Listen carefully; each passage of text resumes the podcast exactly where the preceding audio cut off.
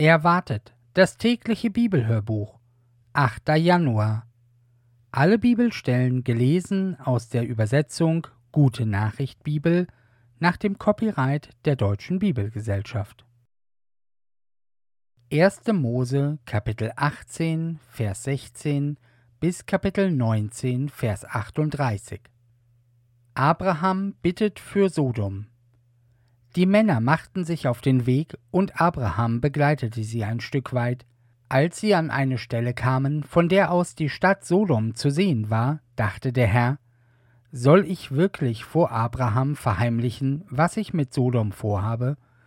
Ich habe ihm doch zugesagt, er soll der Vater eines großen und mächtigen Volkes werden, und am Verhalten zu ihm und seinen Nachkommen wird sich für alle Völker der Erde Glück und Segen entscheiden. Ich habe ihn ausgewählt, damit er seine Söhne und seine weiteren Nachkommen dazu anhält, meinen Geboten zu folgen. Er soll sie lehren, zu tun, was recht ist, so dass ich meine Zusage an ihm einlösen kann. Darum sagte der Herr zu Abraham, Über die Leute von Sodom und Gomorra sind schwere Klagen zu mir gedrungen. Ihre Schuld schreit zum Himmel. Deshalb will ich jetzt hingehen und mit eigenen Augen sehen, ob das wahr ist, was ich gehört habe. Ich will wissen, ob sie es wirklich so schlimm treiben. Zwei der Männer gingen in Richtung Sodom, während der Herr bei Abraham zurückblieb. Abraham trat an ihn heran und sagte Willst du wirklich Schuldige und Schuldlose ohne Unterschied vernichten? Vielleicht gibt es in Sodom fünfzig Leute, die kein Unrecht getan haben. Willst du sie auch umkommen lassen und nicht lieber die ganze Stadt verschonen wegen der fünfzig? Du kannst doch nicht die Unschuldigen zusammen mit den Schuldigen töten und die einen genauso behandeln wie die anderen. Du bist der oberste Richter der ganzen Erde, darum darfst du nicht selbst gegen das Recht verstoßen. Der Herr sagte, wenn ich in Sodom fünfzig Unschuldige finde, will ich ihretwegen die ganze Stadt verschonen. Abraham wandte sich noch einmal an den Herrn. Ich habe es gewagt, dir dreinzureden, Herr, obwohl ich Staub und Asche bin. Vielleicht gibt es wenigstens fünfundvierzig, die nicht schuldig geworden sind. Willst du dann wegen der fehlenden fünf die ganze Stadt vernichten? Der Herr antwortete, ich verschone sie, wenn ich fünfundvierzig finde. Abraham gab sich noch nicht zufrieden. Und wenn es nur vierzig sind? fragte er. Der Herr erwiderte, dann verschone ich sie wegen der vierzig. Bitte, Herr, sagte Abraham, werde nicht zornig über mich, wenn ich noch weitergehe. Vielleicht sind es nur dreißig. Dann verschone ich sie wegen der dreißig. Noch einmal fing Abraham an Ich habe es nun einmal gewagt, dir dreinzureden, Herr. Vielleicht sind es nur zwanzig? Ich verschone sie auch wegen zwanzig. Nur noch ein einziges Mal lass mich reden, Herr, sagte Abraham, werde nicht zornig. Vielleicht sind es auch nur zehn. Und der Herr sagte, ich verschone sie auch wegen zehn. Damit brach der Herr das Gespräch ab. Er ging weiter und Abraham kehrte heim. Die Verdorbenheit der Männer von Sodom. Es war schon gegen Abend, als die beiden Engel nach Sodom kamen. Lot saß gerade beim Tor der Stadt. Als er sie kommen sah, ging er ihnen entgegen, warf sich vor ihnen nieder, das Gesicht zur Erde und sagte Ich bin euer Diener, mein Haus steht euch offen, Ihr könnt eure Füße waschen und bei mir übernachten. Und morgen früh könnt ihr weiterziehen. Nein, nein, sagten die beiden, wir wollen hier auf dem Platz übernachten. Aber Lot redete ihnen so lange zu, bis sie mit ihm ins Haus kamen. Er ließ ein Mahl für sie bereiten und ungesäuertes Brot backen, und sie aßen. Die beiden wollten sich eben schlafen legen, da kamen die Männer von Sodom, alle miteinander, alte und junge, und umstellten das Haus. Lot, Lot, riefen sie, wo sind die Männer, die heute Abend zu dir gekommen sind? Gib sie heraus, wir wollen mit ihnen Verkehr haben. Lot trat zu ihnen vor das Haus, die Tür schloss er hinter sich zu. Meine Brüder, rief er, begeht doch nicht ein solches Verbrechen. Ich habe zwei Töchter, die noch kein Mann berührt hat. Ich will sie zu euch herausbringen. Macht mit ihnen, was ihr wollt. Aber diese beiden Männer behelligt mir nicht, sie sind meine Gäste und stehen unter meinem Schutz. Sie aber schrien, Mach, dass du wegkommst. Du bist ein Fremder und willst uns Vorschriften machen. Wir werden dir noch ganz anders mitspielen als denen. Sie fielen über Lot her und versuchten, die Tür aufzubrechen. Da zogen die beiden Männer Lot ins Haus und verschlossen die Tür. Sie schlugen die Leute draußen allesamt mit Blindheit, so dass sie die Tür nicht mehr finden konnten. Lot und seine Töchter werden gerettet. Darauf sagten die beiden zu Lot Hast du vielleicht noch andere Verwandte hier, einen Schwiegersohn, Söhne und Töchter oder sonst wen? Nimm deine ganze Familie und führe sie von hier weg. Wir müssen diese Stadt vernichten. Dazu hat der Herr uns hergeschickt. Denn es sind schwere Klagen über ihre Bewohner vor ihn gekommen. Da ging Lot zu den Verlobten seiner Töchter und sagte zu ihnen Rettet euch, verlasst diese Stadt, denn der Herr wird sie vernichten. Aber sie dachten, er wolle sie zum Besten halten. Als die Morgenröte kam, drängten die Engel Lot zur Eile. Schnell, nimm deine Frau und deine beiden Töchter, sonst trifft die Strafe für diese Stadt euch mit. Während Lot noch überlegte, ergriffen sie ihn, seine Frau und seine Töchter bei der Hand, führten sie aus der Stadt hinaus und ließen sie erst draußen vor dem Tor wieder los. Denn der Herr wollte Lot und die Seinen retten. Als alle auf dem freien Feld waren, sagte der Herr Lauft jetzt, so schnell ihr könnt, es geht um euer Leben, bleibt nicht stehen und schaut nicht zurück, rettet euch auf die Berge, sonst seid ihr verloren. Ach Herr, sagte Lot, erlaube mir eine Bitte.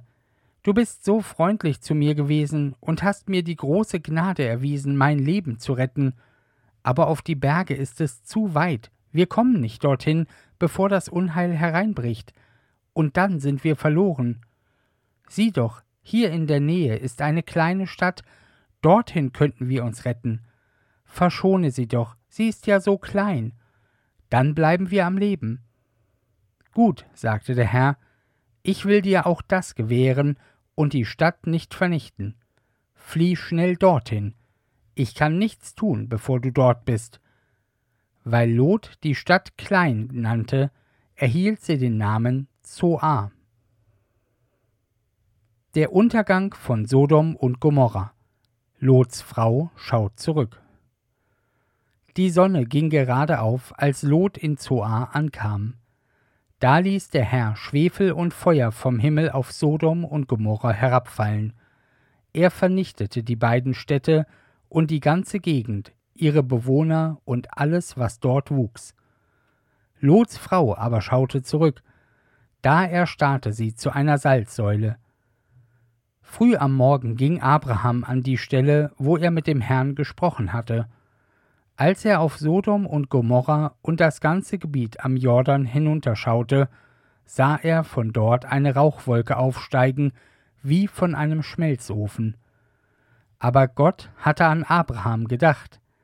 Als er die Städte in der Jordan-Gegend vernichtete, sorgte er dafür, dass Lot, der dort wohnte, der Katastrophe entging. Lot und seine Töchter über die Herkunft der Moabiter und Ammoniter. Lot hatte Angst, in Zoar zu bleiben, deshalb ging er mit seinen beiden Töchtern ins Bergland hinauf und lebte dort mit ihnen in einer Höhle. Eines Tages sagte die ältere Tochter zur jüngeren Unser Vater wird alt, und weit und breit gibt es keinen Mann, der uns heiraten könnte. Komm, wir geben unserem Vater Wein zu trinken und legen uns zu ihm, damit wir von ihm Kinder bekommen. Noch am selben Abend machten sie ihren Vater betrunken. Die Ältere ging in sein Zelt und legte sich zu ihm, und er merkte nichts, weder wie sie zu ihm kam, noch wie sie von ihm aufstand. Am anderen Tag sagte sie zu ihrer Schwester Ich habe heute Nacht mit unserem Vater geschlafen. Wir wollen ihm auch diesen Abend Wein zu trinken geben, dann legst du dich zu ihm, damit wir alle beide von ihm Kinder bekommen. Am Abend machten sie ihren Vater wieder betrunken.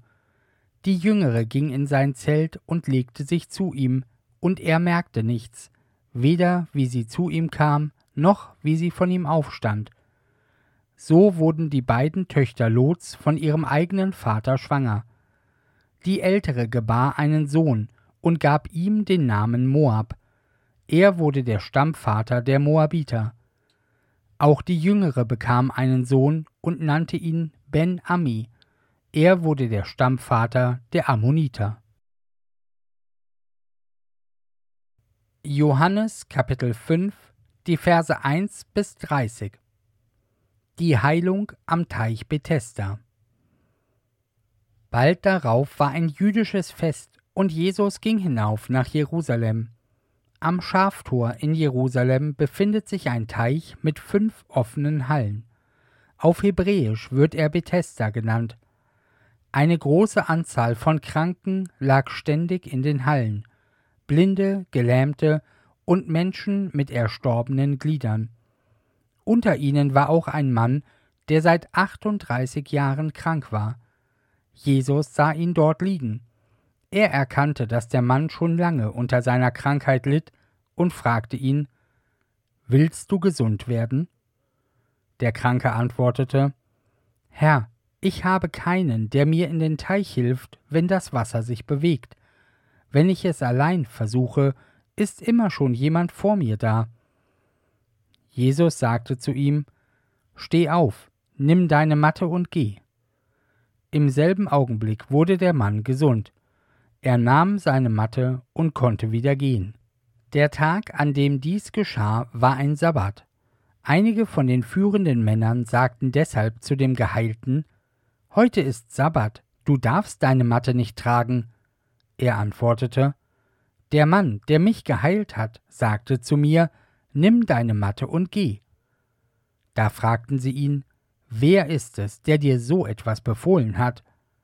Aber er konnte keine Auskunft darüber geben, denn Jesus hatte den Ort wegen der vielen Menschen schon wieder verlassen. Später traf Jesus ihn im Tempel und sagte Hör zu, du bist jetzt gesund. Tu nichts Unrechtes mehr, sonst wird es dir noch schlimmer ergehen. Der Geheilte ging fort und berichtete den führenden Männern, dass es Jesus war, der ihn gesund gemacht hatte. Da begannen sie, Jesus zu verfolgen, weil er an einem Sabbat geheilt hatte. Jesus aber sagte zu ihnen, Mein Vater ist ständig am Werk, und deshalb bin ich es auch. Daraufhin waren sie noch fester entschlossen, ihn zu töten. Denn Jesus setzte nicht nur die Sabbatvorschriften außer Kraft, er behauptete sogar, dass Gott sein Vater sei, und er stellte sich so mit Gott auf eine Stufe die Vollmacht des Sohnes. Jesus erwiderte auf ihre Vorwürfe Amen, ich versichere euch, der Sohn kann nichts von sich aus tun, er kann nur tun, was er den Vater tun sieht. Was der Vater tut, genau das tut auch der Sohn. Der Vater liebt den Sohn und zeigt ihm alles, was er selber tut. Er wird ihm noch größere Taten zeigen, so dass ihr staunen werdet. Denn wie der Vater die Toten auferweckt und ihnen das Leben gibt, so gibt auch der Sohn das Leben, wem er will. Auch seine ganze richterliche Macht hat der Vater dem Sohn übergeben, er selbst spricht über niemand das Urteil. Denn alle sollen den Sohn ebenso ehren wie den Vater. Wer den Sohn nicht ehrt, ehrt auch den Vater nicht, der ihn gesandt hat. Amen. Ich versichere euch, alle, die auf mein Wort hören und dem glauben, der mich gesandt hat, haben das ewige Leben. Sie kommen nicht mehr vor Gottes Gericht, sie haben den Tod schon hinter sich gelassen und das unvergängliche Leben erreicht. Amen. Ich versichere euch, die Stunde kommt, Ja, sie ist schon da, dass die Toten die Stimme des Gottessohnes hören werden, und wer sie hört, wird leben. Wie der Vater der Geber des Lebens ist, so hat er auch dem Sohn Macht verliehen, Leben zu geben. Und er hat dem Sohn die Macht verliehen, Gericht zu halten, weil er der Menschensohn ist. Wundert euch nicht darüber. Die Stunde kommt, da werden alle Toten in den Gräbern seine Stimme hören und ihre Gräber verlassen. Alle, die Gutes getan haben, werden auferstehen, um das Leben zu empfangen, und die Böses getan haben, um verurteilt zu werden.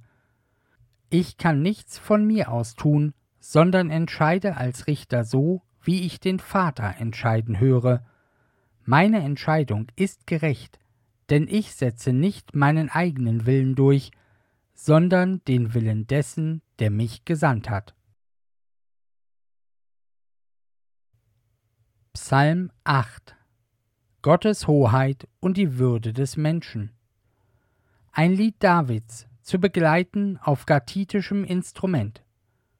Herr, unser Herrscher, groß ist dein Ruhm auf der ganzen Erde, deine Hoheit reicht höher als der Himmel, aus dem Lobpreis der Schwachen und Hilflosen baust du eine Mauer, an der deine Widersacher und Feinde zu Fall kommen. Ich bestaune den Himmel, das Werk deiner Hände, den Mond und alle Sterne, die du geschaffen hast. Wie klein ist da der Mensch, wie gering und unbedeutend.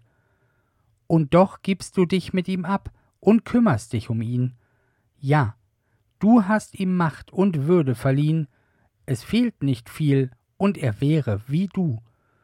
Du hast ihn zum Herrscher gemacht über deine Geschöpfe, alles hast du ihm unterstellt, die Schafe, Ziegen und Rinder, die Wildtiere in Feld und Wald, die Vögel in der Luft und die Fische im Wasser, die kleinen und die großen, alles, was die Meere durchzieht. Herr, unser Herrscher, groß ist dein Ruhm auf der ganzen Erde. Sprüche Kapitel 2 die Verse 6 bis 15. Der Herr ist es, der Weisheit gibt, von ihm kommen Wissen und Verständnis. Menschen, die ihm mit redlichem Herzen folgen, finden bei ihm Schutz und Hilfe. Er bewahrt alle, die auf dem rechten Weg bleiben und ihm die Treue halten. Wenn du auf mich hörst, wirst du erkennen, was vor Gott recht und gut und geradlinig ist, dann wirst du ein Leben führen können, das er gut heißt. Du erlangst Weisheit und Erfahrung und hast deine Freude daran. Einsicht und Besonnenheit beschützen dich, sie bewahren dich davor, etwas Falsches zu tun, sie halten dich fern von denen, die die Wahrheit verdrehen, die den geraden Weg verlassen haben und auf finsteren Abwegen sind. Es macht ihnen Spaß, Unrecht zu tun über die schlimmsten Verirrungen anderer freuen sie sich. Unzuverlässige Menschen sind sie, denen niemand trauen kann.